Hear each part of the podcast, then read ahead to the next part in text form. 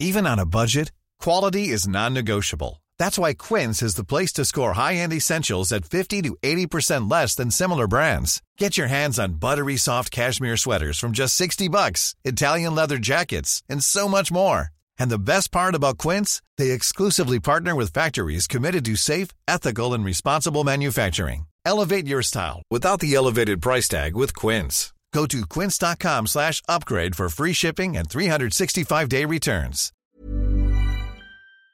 La situation est très difficile au Maroc où je me suis rendu en début de semaine après le tremblement de terre qui a frappé euh, le pays. On compte près de 3000 morts, beaucoup dans des villages isolés dans les montagnes. Alors exceptionnellement dans ce format des actualités du jour et avant euh, les actualités euh, en bref, on vous emmène directement sur place pour comprendre la situation et la mobilisation importante des Marocains.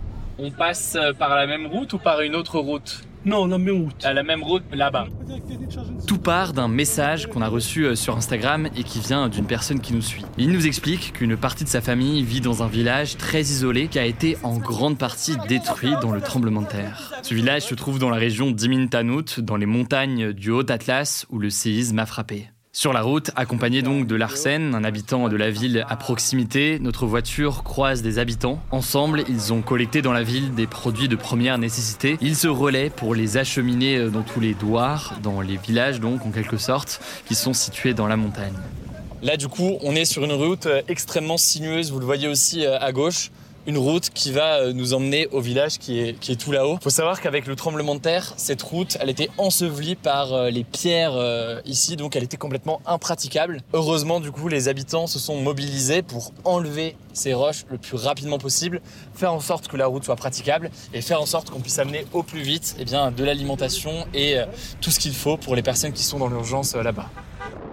Après plus de deux heures de route, nous arrivons sur place et on comprend directement l'ampleur des destructions. Bien.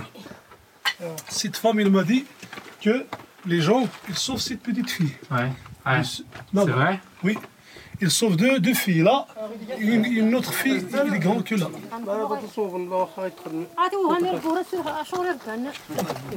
Ici, c'était euh, le logement de Ija. Ija, elle avait entre 70 et 75 ans. Elle était présente juste ici au moment euh, du tremblement de terre.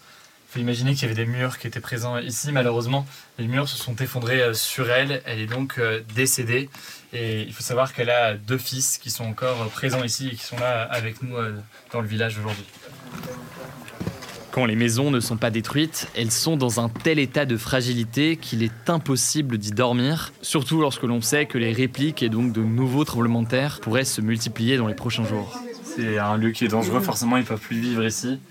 Il y a des fissures absolument partout, ça peut s'effondrer euh, à tout moment. Donc euh, ils vivaient là euh, avant et maintenant du coup ils ont, ils ont évacué et ils dorment, ils dorment dehors.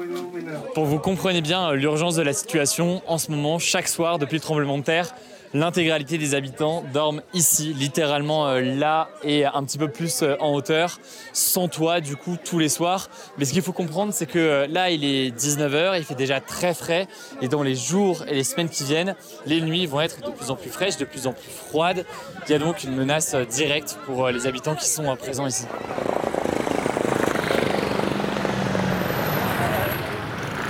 Et la solidarité des habitants, on l'observe aussi dans des villages qui sont moins isolés, mais tout aussi euh, touchés. C'est le cas par exemple de la ville d'Amizmiz, un peu plus proche de Marrakech, où l'on voit la mobilisation euh, importante de l'État. Louange à Dieu, il y a la satisfaction, de la nourriture, mais tout ce qui manque c'est beaucoup, c'est les tentes. Ce sont les tentes, plus les matelas, plus euh, les couvertures, jusqu'à présent. Maintenant, le, grand problème, c'est si jamais la pluie arrive, donc ça, tout le monde va, va, va souffrir. Ici, des tentes sont installées pour que la population puisse essayer de dormir dans les prochains jours. Et pour cause, là aussi, les logements menacent de s'effondrer à la prochaine réplique. C'est ce que tiennent à nous montrer euh, les habitants ici. Vous avez des enfants? Oui. Deux? Et ils dorment aussi euh, là-bas? Oui. Regarde. Ah, ça a été complètement. Euh, ah oui, effectivement. Ah, c'est complètement. Là, du coup, il y a plus personne qui habite euh, ici, tout le monde est sorti ah Oui. Vous connaissez des personnes qui ont été euh, blessées pendant le, tremblement de terre Pas là, mais dans une autre ville D'accord. Ouais. Euh, c'est café. Hmm.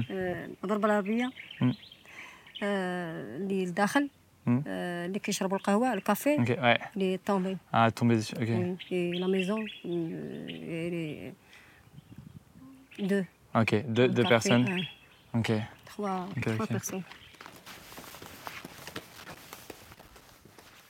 Alors pour suivre l'évolution de la situation euh, dans ce village, eh bien, euh, je vous renvoie au compte Instagram que j'évoquais euh, tout à l'heure, qui est donc celui d'une personne qui nous suit. Par ailleurs, n'hésitez pas à me dire dans les commentaires sur YouTube ce que vous pensez de ce format pour un sujet d'actualité à la une. Alors on fera pas ce genre de reportage comme ça à la place de sujets plus classiques tous les jours, mais de façon exceptionnelle lors de grosses actualités. N'hésitez pas à me dire ce que vous en pensez. D'ailleurs, j'en suis conscient, c'est pas le format le plus pratique pour les personnes qui écoutent ça en podcast audio. Donc pour les rares fois où le sujet de une sera un reportage, on fera en sorte que ce soit parfaitement compréhensible et intéressant en version audio. Je laisse en tout cas la parole à Blanche pour les actualités en bref et je reviens juste après. Merci Hugo et salut tout le monde. On commence avec cette actu. Après les inondations causées par la tempête Daniel en Libye, un pays du nord de l'Afrique, le gouvernement français a annoncé qu'il allait envoyer un hôpital de campagne sur place pour porter secours aux populations. Un hôpital de campagne, c'est un établissement de soins provisoire qui est mis en place en cas de catastrophe. Concrètement,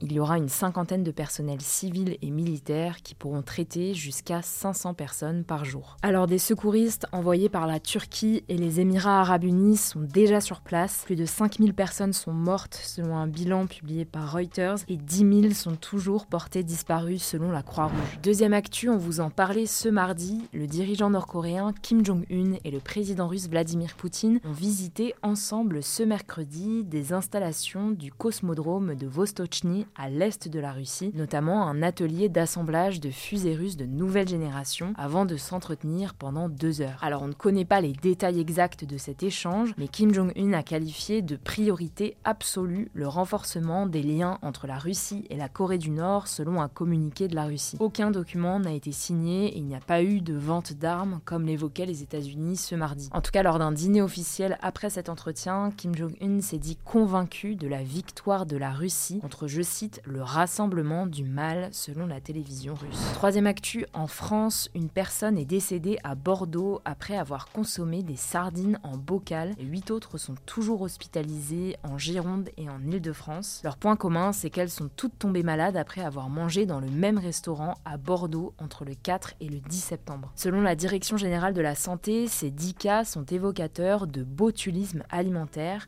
une affection neurologique rare, assez grave, qui se développe dans des aliments conservés qui n'ont pas subi de processus poussé de stérilisation, donc par exemple des conserves artisanales. Les symptômes sont assez variés, ça peut être des douleurs abdominales, des nausées, des vomissements et des diarrhées, mais aussi des irritations des yeux, une sécheresse de la bouche qui peut créer des problèmes pour déglutir ou pour parler, ou encore la paralysie de certains muscles. Alors des analyses sont actuellement en cours pour confirmer qu'il s'agit bien de botulisme, on vous tiendra au courant. Quatrième actu, toujours en France, l'iPhone 12 a été interdit temporairement à la vente en raison d'ondes trop puissantes. Alors attention, vous avez peut-être lu ces dernières heures que l'iPhone 12 émettait des ondes dangereuses, mais ça n'est pas tout à fait ça. En fait, l'Agence nationale des fréquences a constaté un dépassement sur l'iPhone 12 des valeurs limites sur les ondes électromagnétiques émises et absorbées par le corps humain. Concrètement, ça signifie que ces ondes dépassent les limites que l'agence impose pas qu'elles sont dangereuses. Le ministre chargé du numérique, Jean-Noël Barrot, a d'ailleurs précisé que la norme européenne est dix fois inférieure au niveau des émissions qui peut entraîner des conséquences effectivement sur les utilisateurs. Et là, en l'occurrence, l'iPhone 12 les dépasse seulement très légèrement. En attendant, Apple a donc interdiction de vendre des iPhone 12 en France et l'agence laisse à l'entreprise 15 jours pour corriger ce défaut à distance, sans quoi un rappel national des iPhone 12 que tout le monde a pourrait être imposé. De son côté, la marque américaine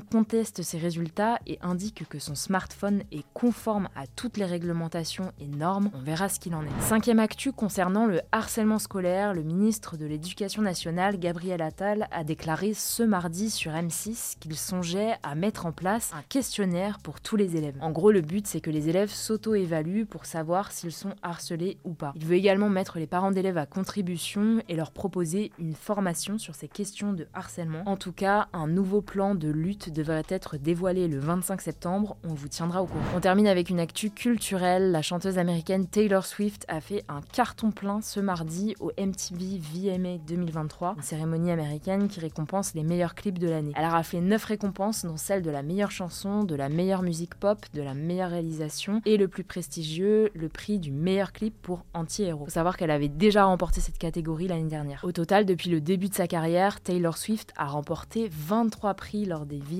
Elle arrive à la deuxième place, juste derrière Beyoncé qui totalise 29 victoires. Si vous voulez en savoir plus sur le palmarès, je vous mets des liens en description. Merci beaucoup Blanche pour euh, ces actualités euh, en bref. Encore une fois, dans les commentaires sur YouTube, n'hésitez pas à me dire ce que vous pensez de ce sujet de une, qui est forcément dans un format différent de ce qu'on fait euh, normalement. S'il y a des choses qui vous plaisent particulièrement, n'hésitez surtout pas à me le dire. Rendez-vous sur Instagram aussi pour d'autres contenus. Prenez soin de vous, prenez soin de nos proches. Puis on se dit à demain pour le retour des actus dans un format un petit peu plus classique.